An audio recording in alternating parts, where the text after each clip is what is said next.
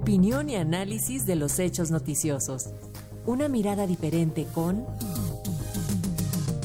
Eduardo Rosales Herrera. Y para platicarnos cómo ve este complejo panorama en el Ecuador, saludamos con gusto al doctor internacionalista y académico de la UNAM, al doctor Eduardo Rosales. Doctor, lo escuchamos con atención. Buenas tardes. Buenas tardes, eh, querida Eli, queridos, queridos amigos radioescuchas. Pues desde mediados de este mes de junio se han registrado cualquier cantidad de marchas de protesta en contra del presidente de Ecuador, Guillermo Lazo las protestas han sido encabezadas por la poderosa Confederación de Nacionalidades Indígenas de ese país, mejor conocida por sus siglas de CONAIE, motivadas, según los organizadores, por el alza que han registrado los precios de los combustibles y de la canasta básica. A lo largo de las últimas dos semanas han ido creciendo el número de personas que integran las marchas que a su paso se han levantado barricadas, quemado objetos y realizado algunos actos vandálicos que han obligado al cierre de comercios por donde, por donde transitan los inconformes. A tal grado se, han elevado, se ha elevado la protesta social que el gobierno de Lazo se vio obligado a decretar el estado de emergencia en seis de las 24 provincias que componen ese país y desde luego en la capital Quito las movilizaciones en contra de la administración en turno orillaron a varias representaciones diplomáticas como las de Alemania, Canadá, Estados Unidos y Reino Unido a emitir comunicados en los que han expresado su preocupación por las medidas de contención de las manifestaciones, solicitando que se respeten los derechos humanos, pero también haciendo un llamado al diálogo y a la concertación con la intención de llegar a acuerdos concretos en el menor tiempo posible. Temen que la situación se salga de control y se genere un caos en una buena parte de Ecuador. Por su parte, pues el jefe de la diplomacia estadounidense para América Latina, Brian Nichols, hizo hace unos días, hizo hace unos días un llamado a todas las partes para que se abstengan de la violencia. La Organización de Estados Americanos hizo lo propio y llamó, llamó a las partes a entablar un diálogo a partir del cual se aborden los reclamos de los sectores inconformes.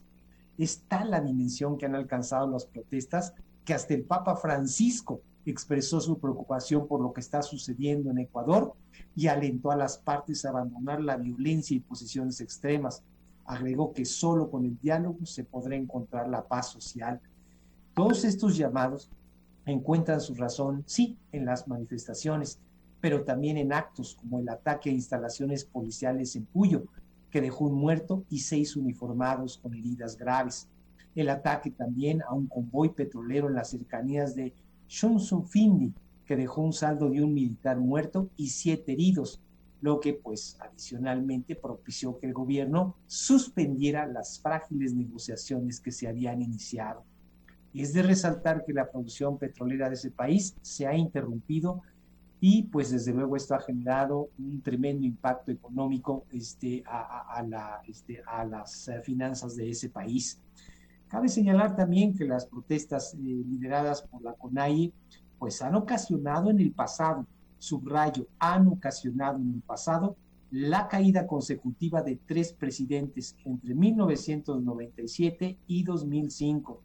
Su ahora líder Leónidas Isa se ha radicalizado y ha exigido la destitución del presidente Lazo. Así las cosas, ayer martes, la Alianza Unión por la Esperanza, la fracción legislativa más grande del Congreso y que cuenta con 47 escaños de los 137 que consta dicho órgano, logró someter a votación una moción de destitución que no logró su cometido porque no se alcanzaron los 92 votos necesarios, que pues eh, eh, eran equivalentes a los dos tercios de, la Asamblea Nacional. No obstante que el presidente logró permanecer en el poder, evidentemente su capital político ha quedado mermado y tendrá ahora que tejer alianzas y, desde luego, ceder ante varias de las demandas. Hace unos días el gobierno ofreció concesiones por más de 600 millones de dólares, entre las que se cuentan la reducción del precio de los combustibles, pero las finanzas de ese país resultarán obviamente muy afectadas. El pliego petitorio de la CONAI ha aumentado y ahora buscan subsidios adicionales a los combustibles, poner fin a las privatizaciones de activos estatales y que se decrete una moratoria a nuevos proyectos petroleros y mineros. como se puede observar, y pese a que Lazo continuará al frente del gobierno, Ecuador vive un momento crítico y su futuro es particularmente incierto. Querida Leni, queridos radioescuchas, yo soy Eduardo Rosales y como todos los miércoles, este fue mi, mi comentario para Radio Educación, la primera, la única y desde luego la mejor radio cultural e informativa de México. Y se lo agradecemos como todos los miércoles, doctor Rosales. Muy buenas tardes. Un abrazo, bonita tarde. Igualmente, hasta luego.